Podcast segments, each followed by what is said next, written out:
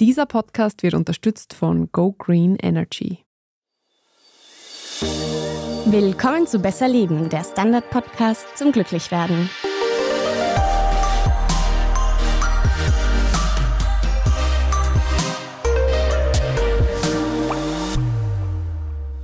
Ich bin Selina Thaler. Ich bin Franziska Zeudel. Und Franziska, was fällt dir eigentlich ein, wenn du an einen Narzisst oder eine Narzisstin denkst? Ja, irgendwie denkt man ja doch an diese mythologische Figur, oder? Da, da kommt der Lateinunterricht bei mir zum Vorschein. Ja, der Narzisst, der sich in sein eigenes Spiegelbild verliebt, jetzt ganz, ganz basic gesagt. Das ist so das klassische Bild, aber gleichzeitig wird ja auch auf Social Media sehr viel mit dem Begriff Narzissmus um sich geworfen, in der öffentlichen Debatte genauso.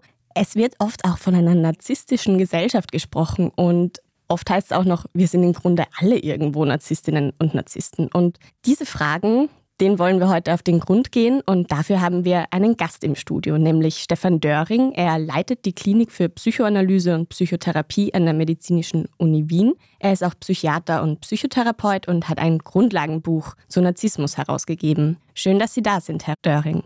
Ja, ganz herzlichen Dank für Ihre Einladung. Ja, Selina hat es eh schon gesagt. Irgendwie heißt es ja sehr oft, dass jeder Mensch ein bisschen ein Narzisst ist. Ist da was dran, Herr Döring? Aber natürlich, glücklicherweise. Wir müssen unterscheiden zwischen einem gesunden Narzissmus und einem krankhaften, pathologischen Narzissmus. Und der gesunde Narzissmus ist das, was wir zum Leben brauchen. Also, dass wir Freude haben am Gelingen, Freude am Erfolg, Freude an Lob und Anerkennung, die wir von anderen bekommen. Das ist so eine Art Antrieb, ein Motor, der uns weiterbringt. Pathologisch, krankhaft wird es eben immer erst dann, wenn wir selbst darunter zu leiden haben oder die Mitwelt leiden muss. Da gibt es jetzt verschiedene Erklärungsmuster, wie es dazu kommt, aber diese Unterscheidung ist zuerst einmal wichtig. Mhm. Das heißt, um das noch ein bisschen konkreter zu machen, Sie haben jetzt so eine gesunde Selbstliebe angesprochen und dieses pathologische Verhalten. Wie kann man denn das trennen oder kann man das überhaupt so trennen?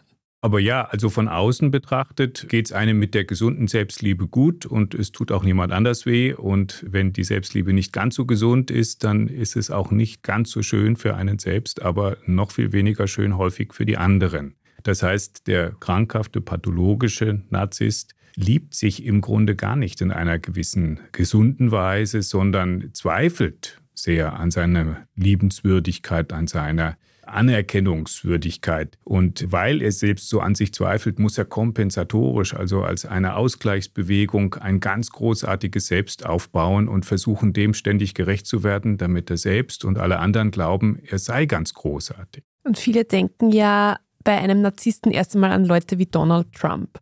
Kann man da verallgemeinern und sagen, das sind solche Typen oder gibt es da schon auch ganz viele unterschiedliche Typen, die alle narzisstisch sein können? Sie sagen es, da gibt es sehr, sehr viele Untergruppierungen.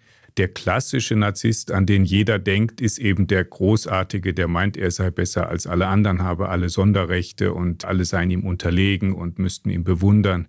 Aber das ist nur ein kleiner Teil vom großen Spektrum der narzisstischen Störungen, Erkrankungen, Persönlichkeiten. Ein wahrscheinlich größerer Teil sind die sogenannten vulnerablen Narzissten, die so häufig im Verborgenen narzisstisch sind, erstmal dadurch auffallen, dass sie immer wieder selbstkritisch sind, dass sie immer wieder Ansprüche an sich selbst stellen, die sie nicht erfüllen können, dass sie sehr an sich zweifeln, aber dass sie heimlich doch eine so hohe Latte haben, dass sie sagen, eigentlich müsste ich ja so und so und so gut sein, das bin ich nicht, aber alle anderen sind auch nicht so gut. Und dann vermeiden sie häufig Situationen, wo man gemessen wird, wo man in Konkurrenz geht, wo es auch um soziale Interaktionen geht, wo man beliebt ist oder weniger beliebt, begehrt oder weniger begehrt.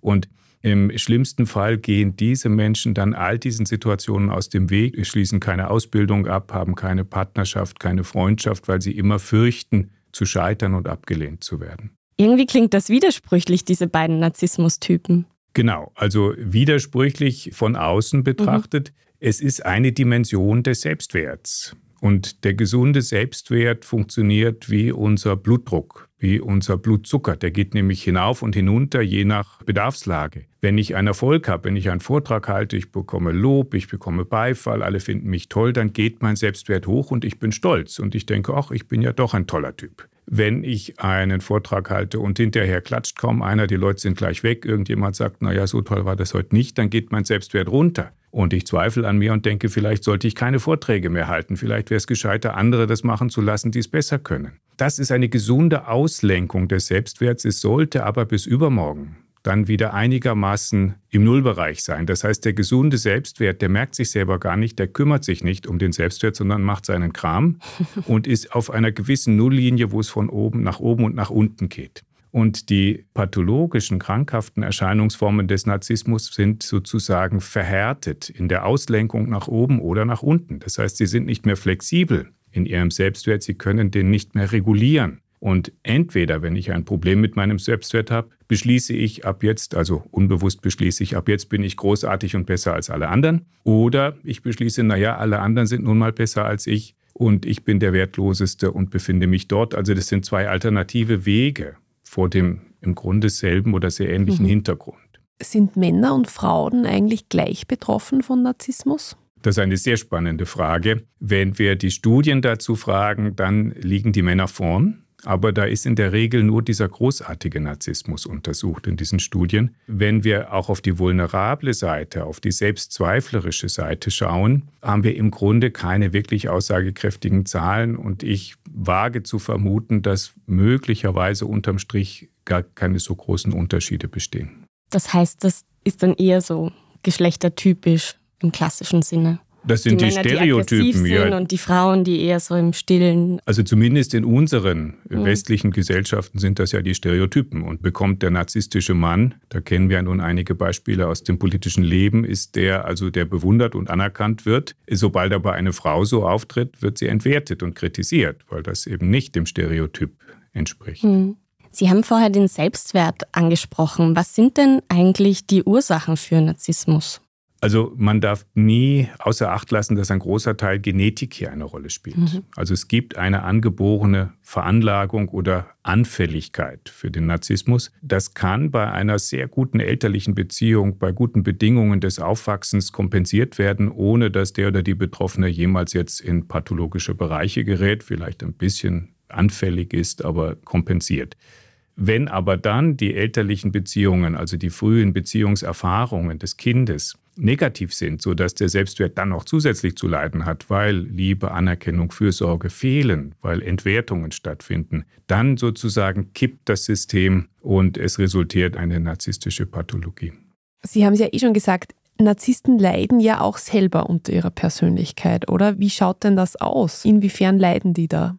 Also das gibt auch da alle Nuancen des Leides. Es gibt bestimmte relativ reife, stabile Narzissten, die begabt sind, die erfolgreich sind, ganz real im Leben, die sich jahrzehntelang großartig finden und zu keinem Leiden finden. Obwohl oder wahrscheinlich wird dann die Mitwelt darunter leiden. Aber es gibt doch auch viele narzisstische Menschen, die merken, dass sie irgendetwas einfach nicht hinbekommen. Und in der Regel sind das die Beziehungen, die wirklich tiefgehenden emotionalen Bindungen an Freunde oder an Partner. Die Fähigkeit, Liebe, Intimität und Sexualität zu verbinden, ist etwas, was ihnen nicht gelingt. Aufgrund fehlender Empathie oder warum? Also die Empathie, das ist nochmal ein ganz eigenes spannendes okay. Thema beim Narzissmus. Zunächst einmal vielleicht ganz kurz, das Zusammenbekommen von Liebe und Sexualität ist eine der höchsten Künste des Menschseins. Dafür muss man ziemlich reif und gesund sein, dass man mit ein und demselben Partner, derselben Partnerin sich sowohl emotional abhängig macht in einer Liebesbeziehung, als auch die Sexualität exklusiv teilt und auch da voneinander abhängig ist. Und diese doppelte Abhängigkeit ist etwas, was narzisstische Menschen fürchten, weil für sie Abhängigkeit Unterlegenheit bedeutet. Und deswegen liegt es dort sehr nahe, auf Intimität, also emotionale Bindung zu verzichten oder aber es auf verschiedene Schultern zu verteilen, also den sogenannten Madonna- und Hure-Komplex, also dass ich verheiratet bin mit einer idealisierten, wundervollen Partnerin als Mann beispielsweise, aber die Sexualität außerhalb auslebe, dann bin ich nicht allzu abhängig.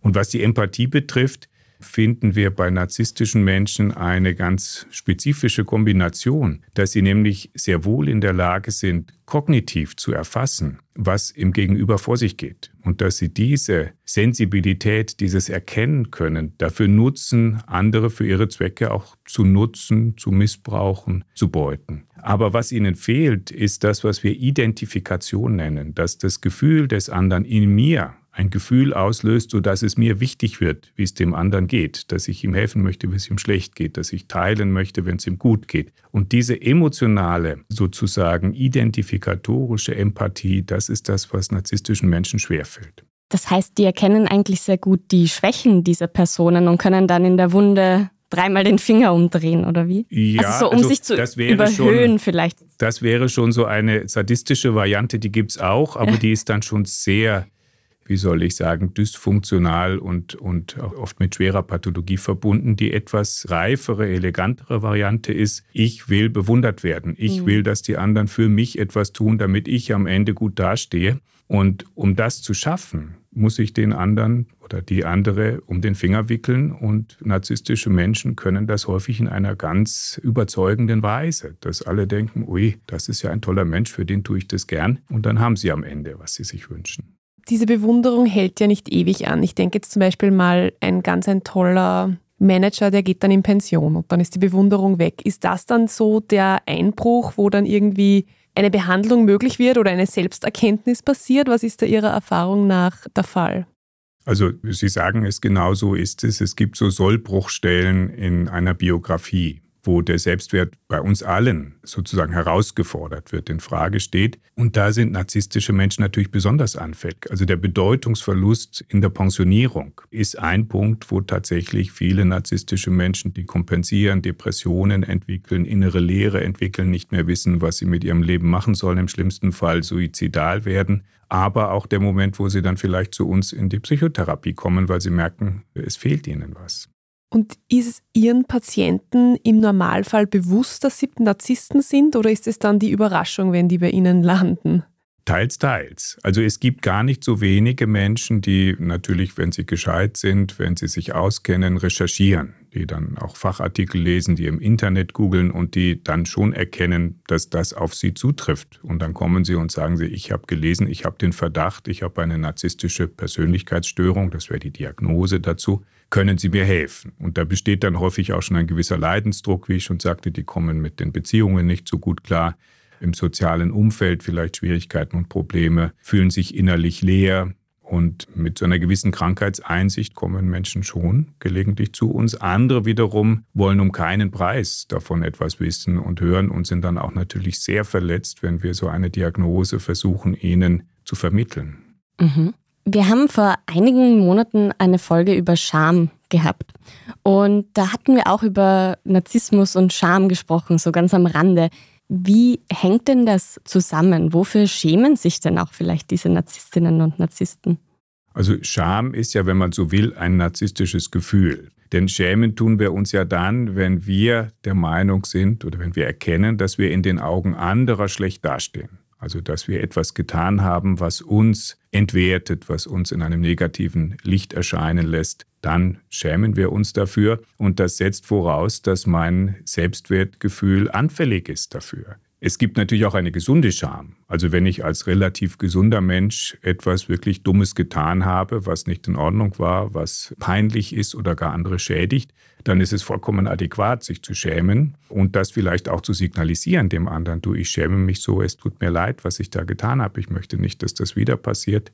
Und das zu spüren und bekennen zu können, ist ja ein sozial ganz wichtiger Vorgang. Aber Sie haben recht, viele narzisstische Menschen, gerade die vulnerablen, verletzlichen, schämen sich sehr viel mehr als andere und in Situationen, wo man sich vielleicht gar nicht schämen müsste.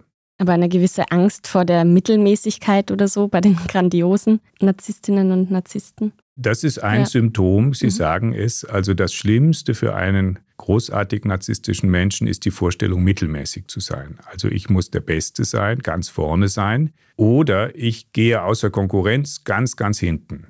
Aber in der Mitte, das ist schlecht. Und ist es tatsächlich so, dass man besonders viele Menschen mit einer narzisstischen Persönlichkeitsstörung in Spitzenpositionen, in der Politik, überall findet, weil das halt, eh wie Sie sagen, kommt ja gut an eigentlich. Man kann schon Leute beeindrucken damit. Aber ja, also die grandiosen Narzissten finden wir oft in Führungspositionen oder in öffentlichen Ämtern oder auf Bühnen. Man kann sich das so erklären, wenn also jemand narzisstisch und begabt ist, und dann dreimal so viel arbeitet für den Erfolg, weil er den Erfolg so ganz dringend braucht, um seinen Selbstwert zu stabilisieren, dann kommt er natürlich weiter als jemand anders, der sagt, ach, ich hätte gern auch ein schönes Leben und mir ist meine liebe Familie viel, viel wichtiger, als Chef zu werden. Und deswegen gibt es so eine gewisse Selektion, je weiter nach oben wir kommen, umso mehr bleiben dann diese narzisstisch motivierten Menschen, die eben so viel geben, dafür erfolgreich zu sein, bleiben übrig. Mhm. Jetzt haben wir von der Unternehmensecke sozusagen gesprochen, aber auch auf Social Media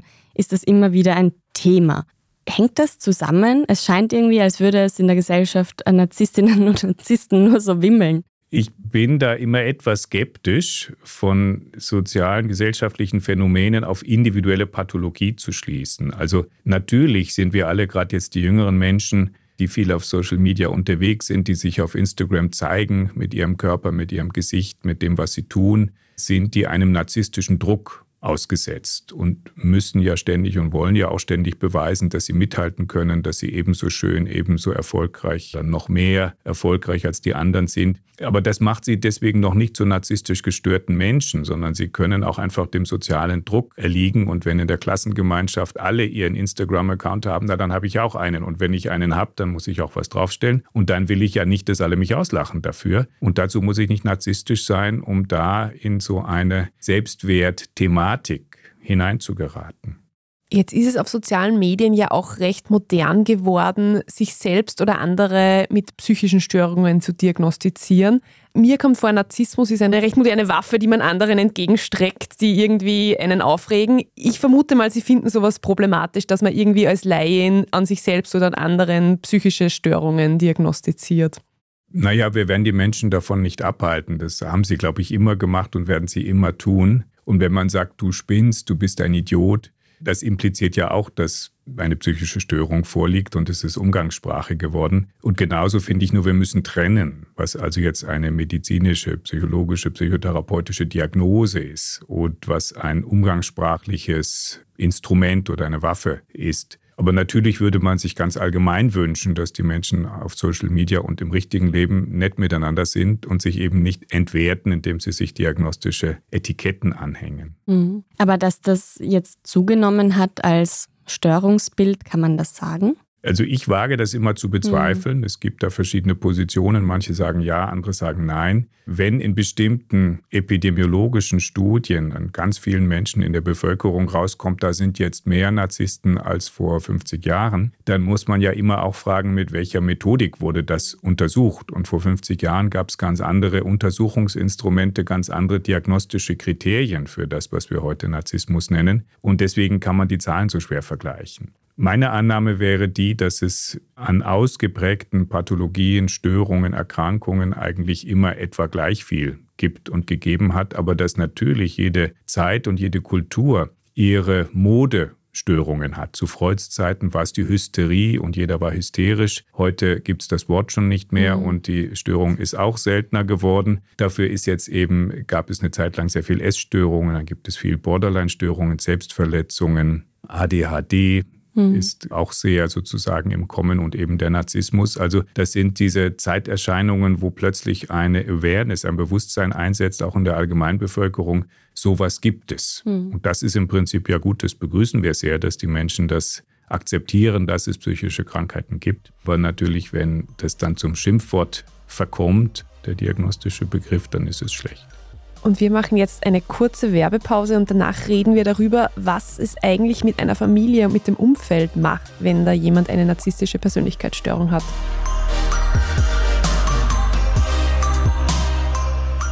Bleibt dran. Etwas Gutes für die Umwelt zu tun, ist manchmal leichter als man denkt, wie zum Beispiel durch den Wechsel zum richtigen Stromanbieter.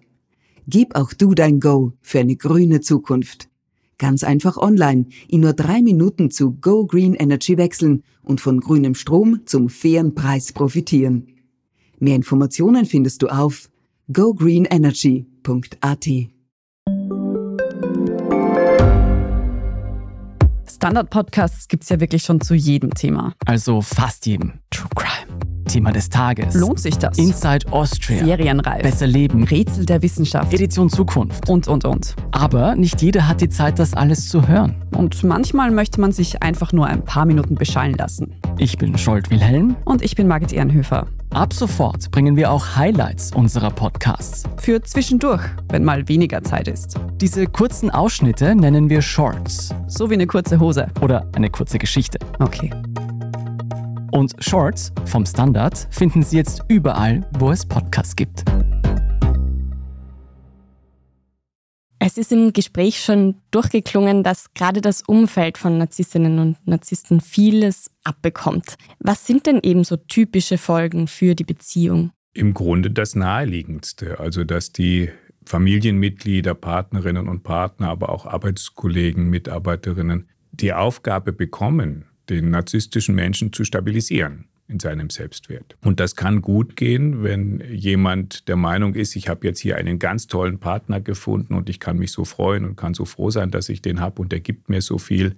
Wohlstand, Sicherheit, was auch immer. Und dafür bewundere ich ihn halt von morgens bis abends. Und das sind durchaus Partnerschaften, die sehr stabil verlaufen können und wo beide auch mehr oder weniger zufrieden sein können, weil man sich aufeinander verlassen kann. Da gibt es also ein implizites, unausgesprochenes Agreement. Aber häufig ist es natürlich so, dass die Familienmitglieder, die Partner und Partnerinnen entwertet werden und sich der narzisstische Mensch dadurch über sie erhebt und seine Grandiosität stabilisiert. Was bist du schlecht? Ich bin so gut. Was Kinder betrifft, ist ja jedes Kind auch immer eine Herausforderung für unseren Narzissmus als Eltern. Da gibt es einen wunderbaren Satz, den Karl Lagerfeld in einem Fernsehporträt mal gesagt hat auf die Frage, wollten Sie eigentlich niemals Kinder haben? Hat er gesagt, um Gottes Willen, Kinder, ganz, ganz schwierig, sagt er. Wissen Sie, entweder die Kinder sind besser als ich das wäre ja ganz entsetzlich. Oder aber, die Kinder sind schlechter als ich. Das wäre auch ganz furchtbar.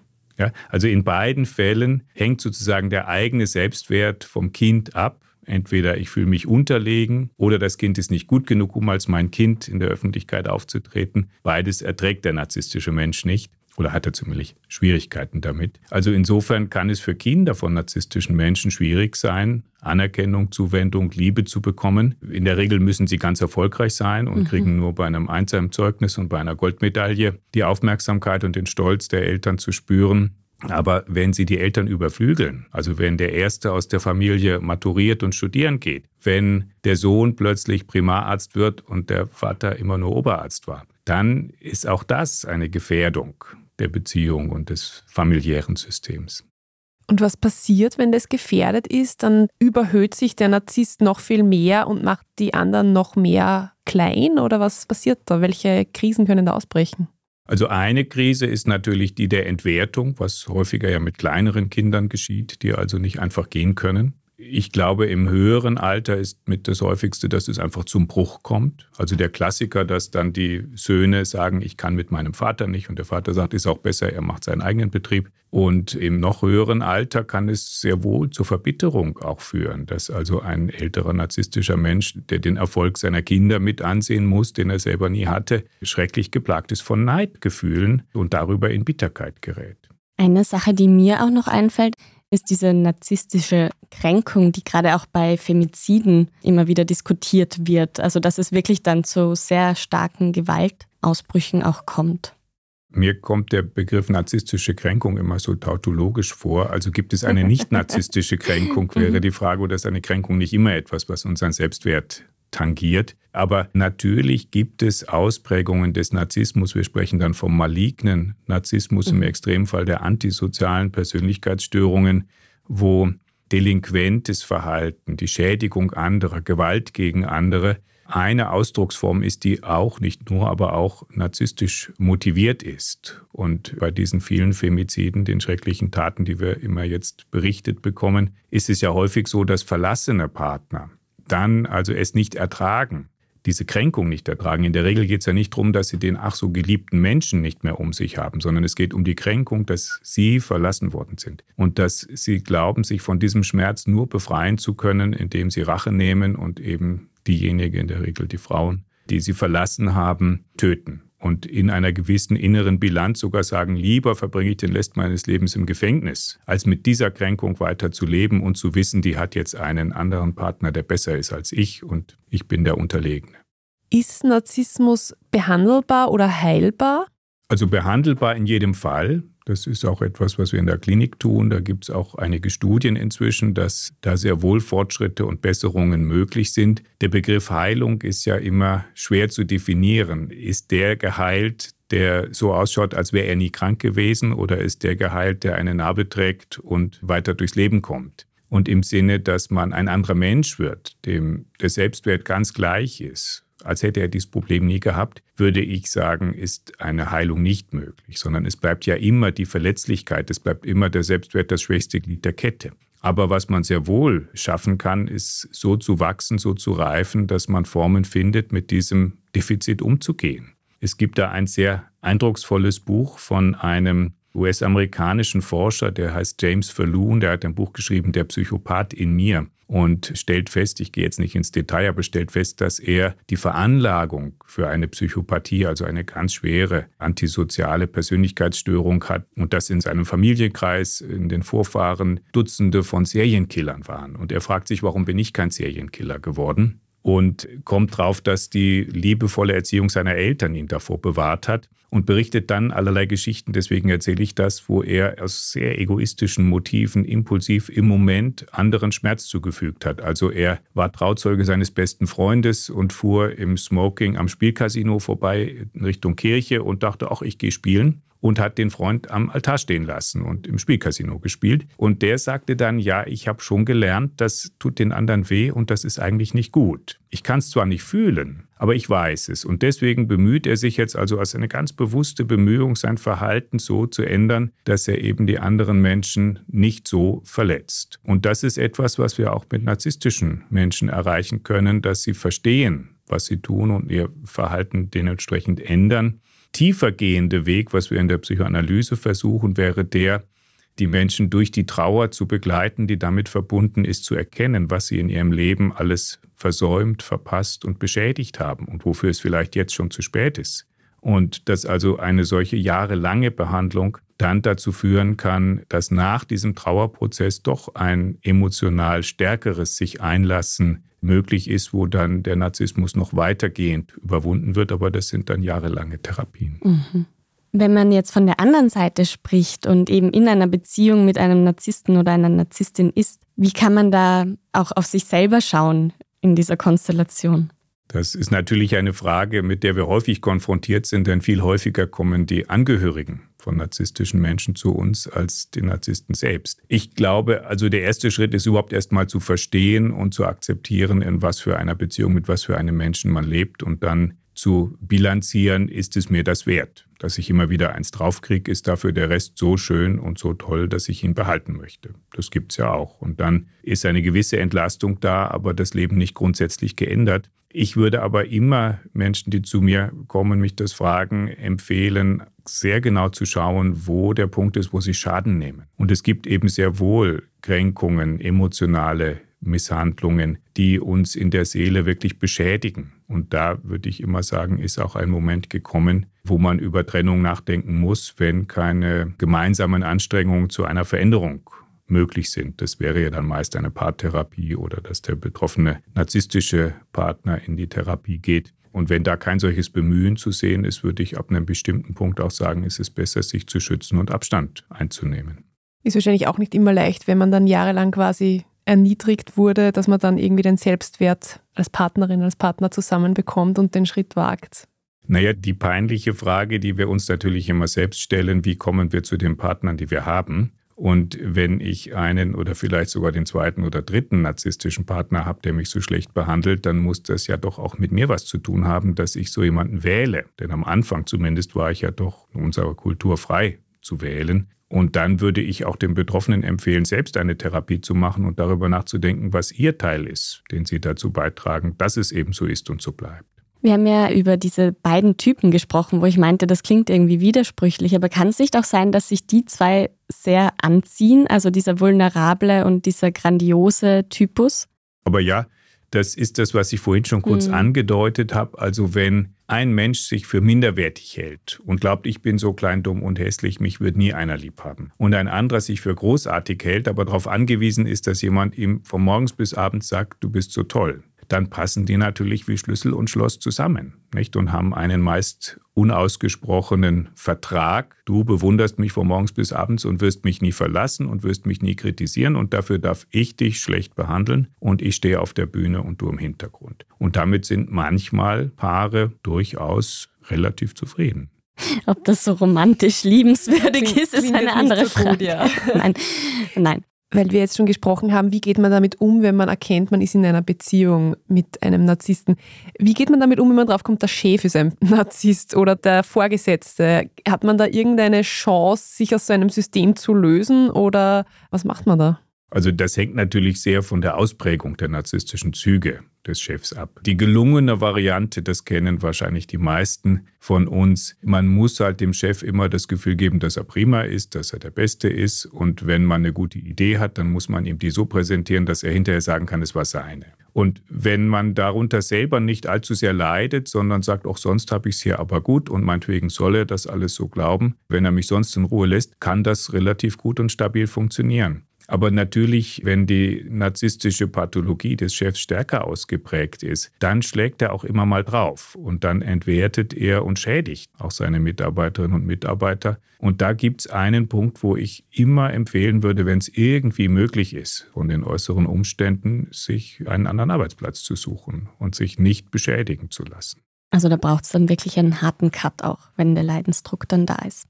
Genau, also der Irrtum wäre ja der, wir kriegen den Chef noch zur Einsicht, mhm. dass er erkennt, er ist ein Narzisst und dass er dann plötzlich ganz lieb und nett zu uns ist. Also eine Grundregel sozusagen der Menschheit ist ja, Menschen ändern sich nicht. Und schon gar nicht, wenn man das von außen ihnen vorschreibt. Wenn, dann ist es ein langer Weg und ein langer Prozess, der eigenmotiviert sein muss, wenn irgendeiner sich ändert und von dem untergebenen Mitarbeiter mir sagen zu lassen, das und wie ich mich ändern muss, geht für den narzisstischen Menschen natürlich überhaupt nicht. Schwierig. Haben Sie noch weitere Tipps oder Erfahrungen im Umgang mit Narzisstinnen und Narzissten? Gibt es auch irgendwelche Methoden, wie ich quasi dem doch auf Augenhöhe begegnen kann, wie ich das quasi verhindern kann, dass der mich die ganze Zeit irgendwie klein hält?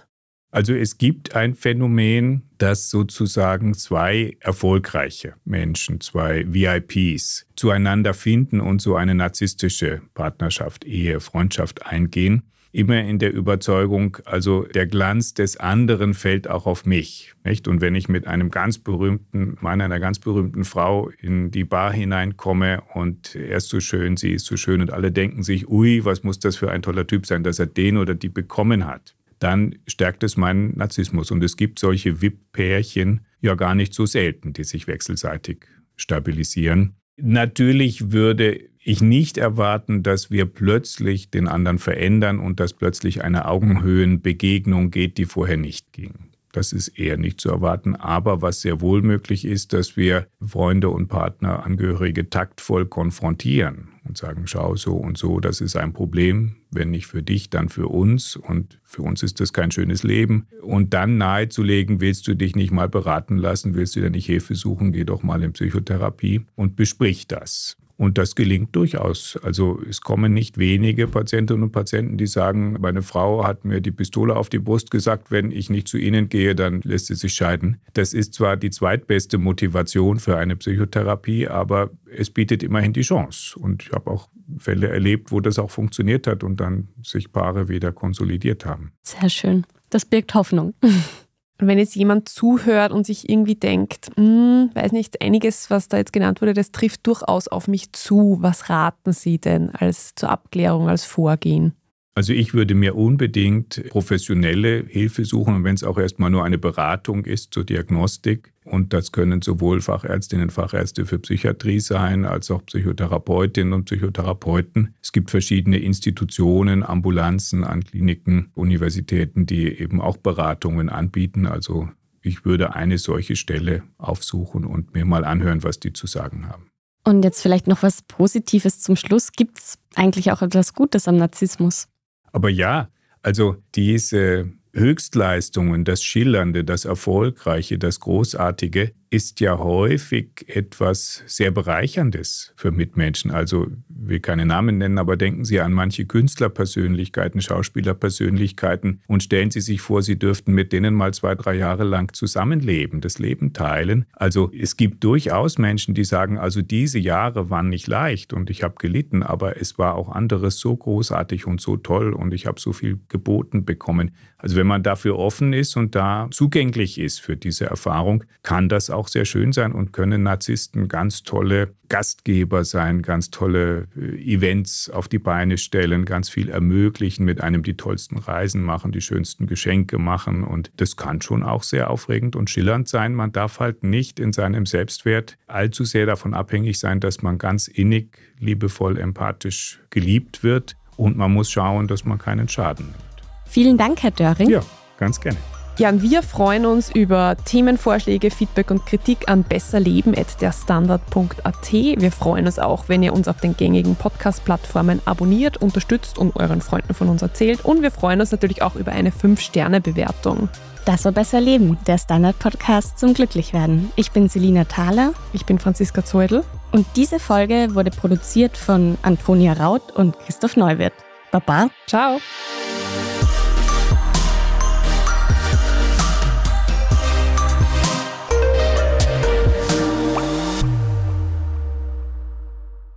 Etwas Gutes für die Umwelt zu tun, ist manchmal leichter als man denkt, wie zum Beispiel durch den Wechsel zum richtigen Stromanbieter. Gib auch du dein Go für eine grüne Zukunft. Ganz einfach online, in nur drei Minuten zu Go Green Energy wechseln und von grünem Strom zum fairen Preis profitieren. Mehr Informationen findest du auf gogreenenergy.at.